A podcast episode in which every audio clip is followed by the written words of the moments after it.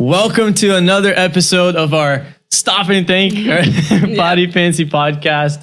We're excited for another one. If you've been blessed before by one of our um, episodes, make sure that you drop a like, make sure you subscribe because you you never miss anything if you are subscribed. And another thing too that happens is when you like, and especially if you send a comment, uh, YouTube understands that this is good content, so it sends to more people like you that can be blessed by our conversation here. And today we have someone that's dear to me, someone that's very special. We were just joking outside actually, because I'm part of her close friends on Instagram, which is yes. a big deal. I put uh, you in there. Right? And so, Liza, welcome. Thank you for accepting my invite yeah, to be a part of this. Uh, Liza is um, one of our leaders here yep. with Spark, with our youth group, and also with Access. She's very active in the church. She's make she's made a difference in so many yeah, people's lives. You, I'm glad. Uh, every now and then, when I'm not here preaching, for example, to the to the youth, she will be the one replacing me, which is amazing. Yeah. Uh, so young, but full of the Holy Spirit, on fire you. for Jesus, and we're excited to share and to just interview her and talk about how to keep your faith through high school how to keep your faith. And even some of the stuff she's going to share here, we're going to talk about today, will help you if you're in college or going into college as well, which is where she's headed. Yeah. now in the summer, right? Yeah, yeah. Thanks for having me, Matt. It's good to be here. Definitely answer some questions about high school and college, share a little bit of my story and how I've gone with Christ these past four years of school and I'm hoping, you know, to, to keep going. Yes. So, Liza, how old are you now? So now I'm 18 officially. officially Back in July, turned 18 not too long ago. Yep. Nice. So, what, what grade? So I just graduated. So okay. back in June, graduated from Framingham High. And now I'm heading off to college in two weeks actually. So I'm excited about it, a little bit anxious, but yeah. it's coming up soon. It's coming up soon. And Liza, we, we just have to share what school you're going yeah. to. so a lot of people have been coming up to me and congratulating me on it. Um, but yeah, I'm going to Brown. It's a super nice school. It's funny when when I applied. Thank you, thank Come you. Come on. Yeah. Put some I, clapping hands in the comments down below.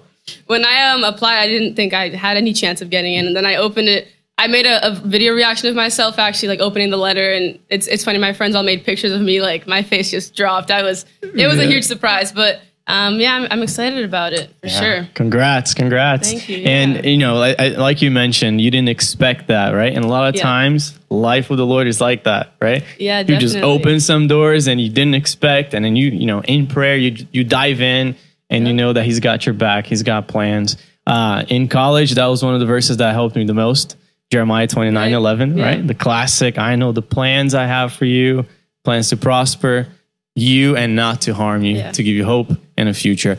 But Liza, what was um, what was your high school life like? For example, did you play any sports? Did you do sure, any yeah. extracurricular activities? A few, a few, yeah. A few. So okay. um, throughout my four years, I've played a couple varsity sports. I played soccer, I played basketball.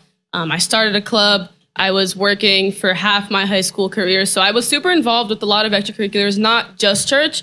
Um, but I think the reason that I was able to still come to church and, you know, help with small groups, start leading a small group is because it was a priority for me, right? Okay. A lot of people, they'll ask like, oh, you know, how, how do you keep your faith, right? It's the topic for today. Right. Because it was a priority for me, right? Maybe mm-hmm. sometimes I woke up, I don't know, 6 a.m. after getting at home at 11 from a, a soccer game because it was away but, you know, I was going to small groups. The days I didn't get to do my devotional, I was, you know, listening to worship on the way to a game or something, getting Jesus infused into my daily life mm. um, so that I'm not, you know, losing pieces of my relationship while I'm going through um, my, my daily activities. Mm. You mentioned you started a club. Yeah. I need to ask, what club did you start? So it was the entrepreneurship club. Yeah. Oh, I'm big nice. into business. So yes. um, that's what we started through COVID actually. So it was, it was a lot of work, but um, you know, it was it was good. It, it helped out my school. Definitely looked good for, for college and things like that. But, nice. Is yeah. that what you're still doing to this day? Because I, yeah. I, saw you're linked to the city hall and. Yep. Yeah. Okay. So so now I'm working with this nonprofit. We teach about entrepreneurship to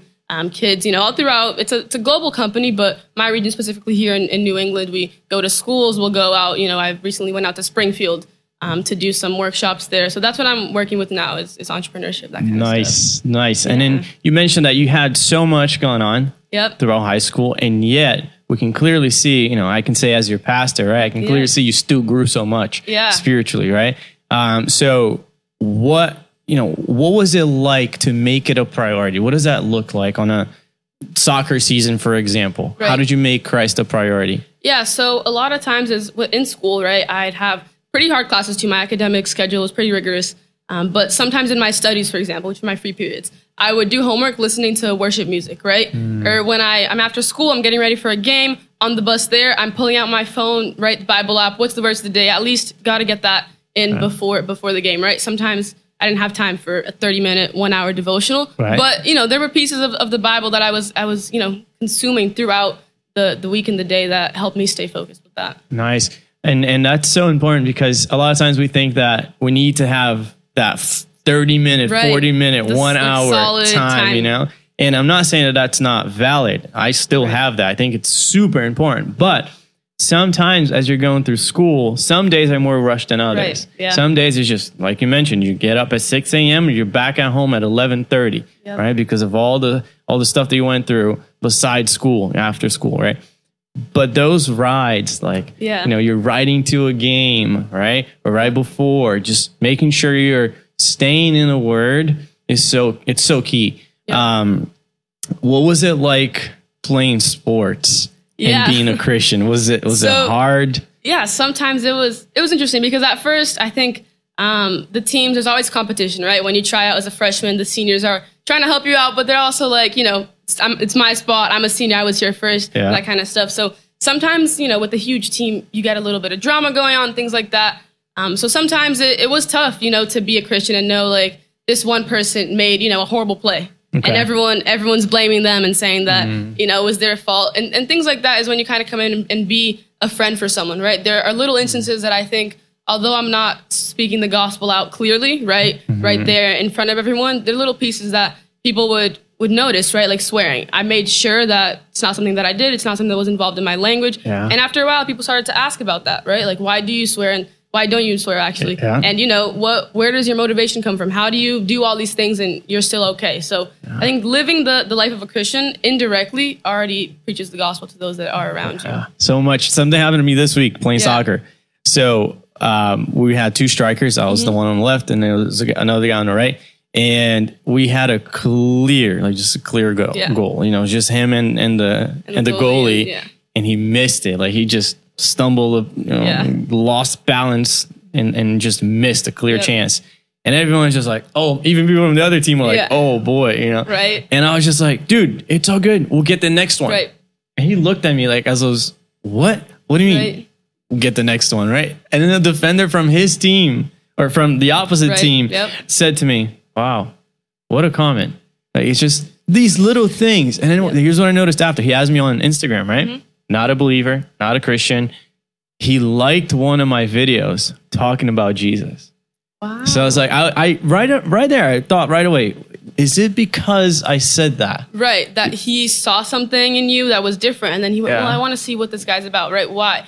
Being that difference, I think a lot of times is right. The seed being planted. It's that that gate for you to, to get a conversation started with, yeah. with someone. Because sometimes it's not just about preaching. It's yeah. not just about, hey, here's a Bible verse. You know, I didn't ask for a Bible verse. Right, like, right. You're in the middle of a soccer game, right? You can't, you're not going to pull out your, your Bible app. Right. Sometimes it's just like being a Bible yeah. verse to someone. You know, I think it's Bill Graham that has a saying, uh, you might be the only Bible people right. will read. Ever read. Yeah. Right. So we need to make that difference. What was, um, what do you think was one of the hardest thing for you to go through in high school? Yeah. The drama? Was it the temptations?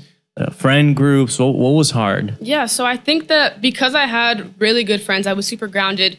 Um, here, you know, I came to New Life actually right before I started high school, so I got into a small group, and that was key for me because you know a lot of my my friendships were Christian, they were Christ based. So when nice. you know even in daily conversation, I'm you know feeling down or I have a question about something, my friends were there to help me, were there to have fun with me, but in a way that pointed back to Christ, right? So having a mentor is was super, super key for me. Um, I remember I actually went, Matt, you probably remember this. There was a really tough time I went mm. through in my faith. It was a little bit before COVID. Yeah. Um, and I was struggling a lot because thinking about eternity, right? And yeah, remember, remember, that? Yes. Yeah, I would come yes. to, to church just to have you and pray for me. And Jonathan, I don't know, you know, maybe watching this, shout out to him, right? he, he, he, helped pray for me too. Yeah. Um, and, and so the problem was that I believed so much in the second coming of Christ. Yeah. And I was afraid, right, of eternity. What is eternity like? What does it mean to spend forever, right? Because yeah. our minds can't can't grasp uh. grasp that idea. And when I had that problem, I remember I would call a lot Jade, right? She Yeah. was there for me almost every day. I would send her a text and be like, I don't know, like I have these questions, I'm feeling like this. And so Yeah. having people around you that you can call and they'll pick it up and support you in a way that again leads back to Christ Mm-hmm. Yeah. was was key for me. That was probably one of my toughest moments. That's awesome. And it's that's one of the things that we know we've gotten from pastor from me is just questions need to be answered. Yep. And more than that, they need to be asked. Yeah. You know, we have questions about our faith. We need to be honest. The Bible doesn't have all answers. Yeah. There are things that are simply not there. So what do we do with things that are not there? Well, there's some basics, right? There's some foundation. Everything that we ought to know is there. Yeah. That's what we got to believe, you know? If God left us this book, the book is complete. You know, Yeah. we can't add anything to it, we can't subtract anything from it, but everything else that we everything that we need is based on that. Um, Yeah. so that's really cool that you're you're able to, you know, to find mentors and that's so important um, for all seasons of life. You know, you're going to college now, Yep. right?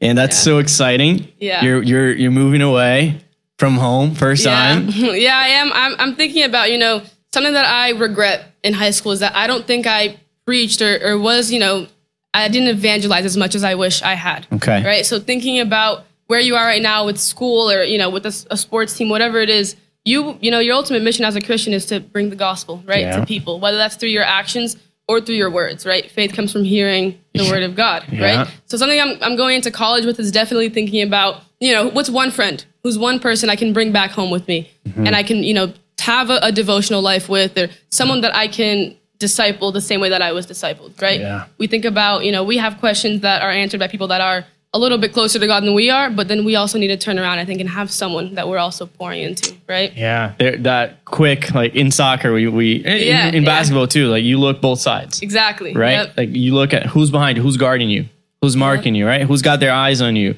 But you also look ahead. Who am I going to pass to? Yeah. Like you got to think, who, what's your next move, Yeah. right? And I, I have this this thesis, I guess, with me, right?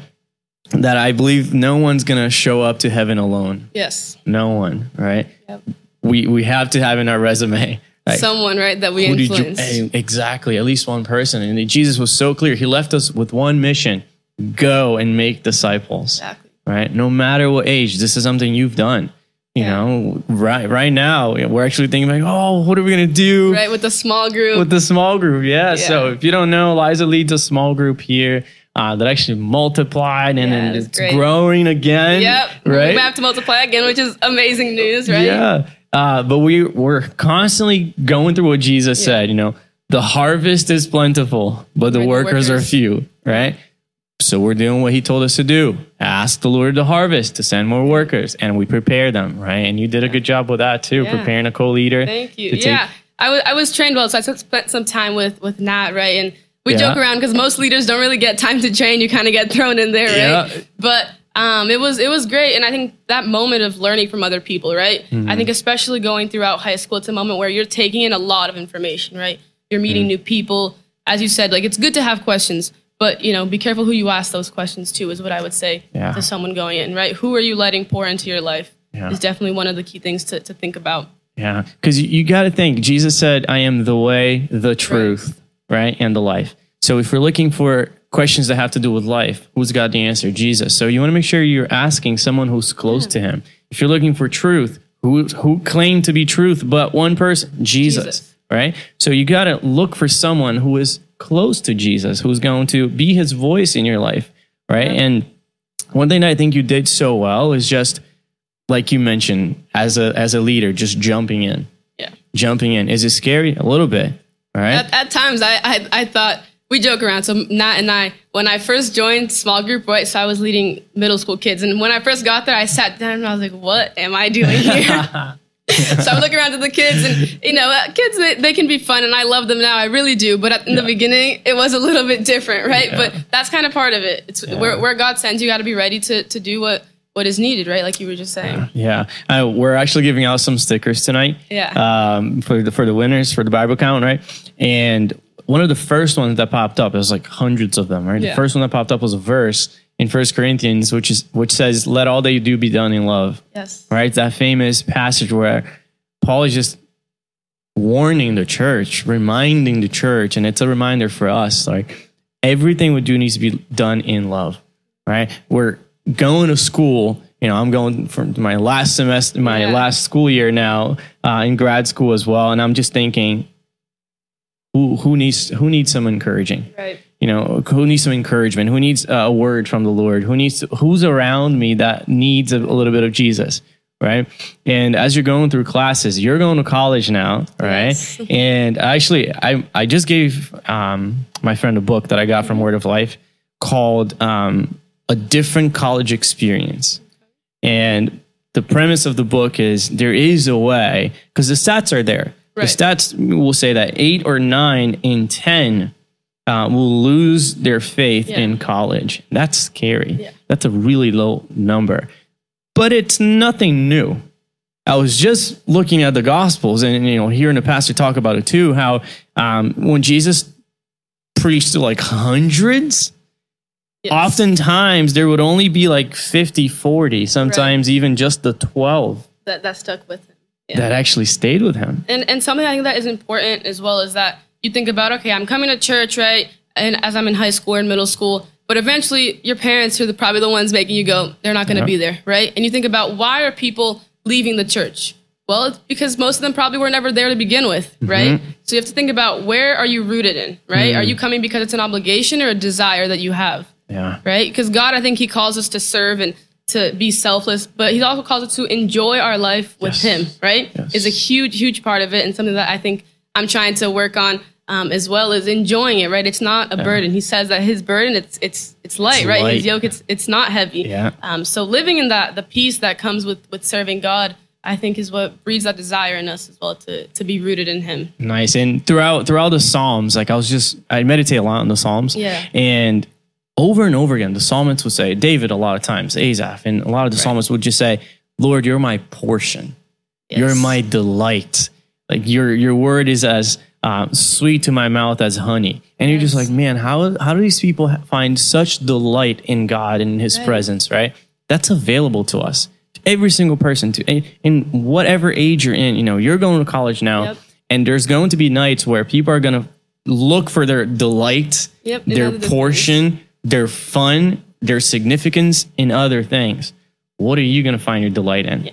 Right? It's not a simple like, no, I'm just going to stay in my dorm and uh, miss you know, out or yeah. Exactly. No, I have a greater good. Yep. Like you have access to God. I think it's Martin Luther that has a quote. It's something like this. Like you, either Luther or Spurgeon, one or two. Um, you have access to God when you close the door right. And you open the, your Bible. Like that's insane. Like we have access to the creator of fun, to the exactly. creator of delight, to the creator of true joy. You know, and a lot of times we look for joy in things that he created rather than in him right, that created yeah. it all. Yeah, it was interesting. So I was just talking to uh, my friends about the fruits of the spirit, right? And there okay. was just a message preached on it. And um, one of the things that I think right comes with the spirit is joy, yes. right? It, oh, yeah. Peace and, and love. And when you are full of the Holy Spirit, you're generous and all these amazing things but it's also joy, right? So when it's yeah. it's tough, it's not tied to circumstance. You have joy because he's eternal, right? Yeah. He's outside of time. So I think keeping that perspective of things that are temporary, right? Things will pass, but he, my God, is eternal, right? This thing, this pleasure, it seems right, like it's a, the amazing thing going on, it's the hot thing going on, but you got to know that you have a, a long term mindset. Yeah. not just about the, the short term, what's up right now. And I think you're spot on. I think that's a big difference between pleasures of this world right. and pleasures that are eternal you know they have a lasting period here on earth as well you know things that give you true joy and peace that are holy right that are divine they they last longer than the yes. temporary things of the flesh you know i was just i think someone posted earlier today um just oh you go out you drink you party and whatever else you may do and then you come home empty yep right with the Lord is the opposite. You would think you're going to go through this. You're going to stay home, yes. right? You're going to read the word, and as it seems like oh, more of an empty night, but you'll be full. Yep.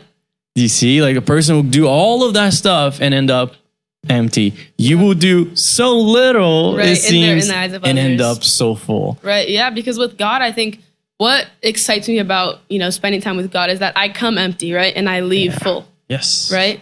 You come, you bring what you have, you you come empty, and, and He fills you with everything that you need. I think having the confidence that God is really going to provide for you when it seems like you know, oh, I'm not the popular kid at the school, or Mm-hmm. you know, everyone's out there. They're, we can just call it what it is, right? They're out smoking, out drinking, whatever Yeah. is going on, right? But you know that God, He's going to provide exactly what you need when you need it. Um, so having that peace and doing your part, but resting that, Yeah. that He has it covered. Uh, Liza, I really believe that God has like he has favorites. I joke Yeah. around, right? He he goes he likes the lowly. Yeah. He likes the lonely ones. He likes the one that society usually goes, "Oh, what a loser." Yes. What a uh, someone that's less than, right? The non-popular, the one who's struggling to find identity, the one who's, you know, who comes from a broken family, the one who has bad examples at home. You if you read through scriptures, Jesus went to those people. Yep. And to this day, I've been a pastor for almost a decade, right? I see it over and over and over again. My biggest concern is actually for those who have great families Right. that are doing well financially, Yes. that are somewhat popular, those have, that are you know a bunch of things to do every weekend. They're out. They're traveling, doing something. yeah. Why? Because a lot of times you just you're satisfied with this life Yes. and you don't think you need a greater joy. You're pretty good.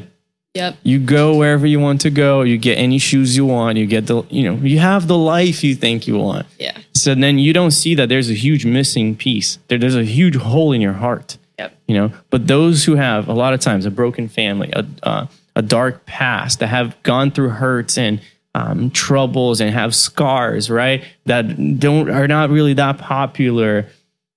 Jesus almost like, oh, let me Right. embrace you, my Yeah. child, right? Let me show, let me heal you, right? And I think a lot of times we're missing that. So I think you're spot on. Just come, come empty. Know who you are. Just come as you are, right? Yep. And the good news is that you will not leave as you are. Exactly. You know. And it's it's that transformation that always, you know, I love to see I've been like I said here at New Life for 4 years now. So I've seen some some of the kids that when I got here were super young Yeah. and now they're in high school and a lot of them, you know, will say like, "Oh, my past is full of this and this and Mm-hmm. you know, I feel like people look at me and they see what I used to do, Mm. right?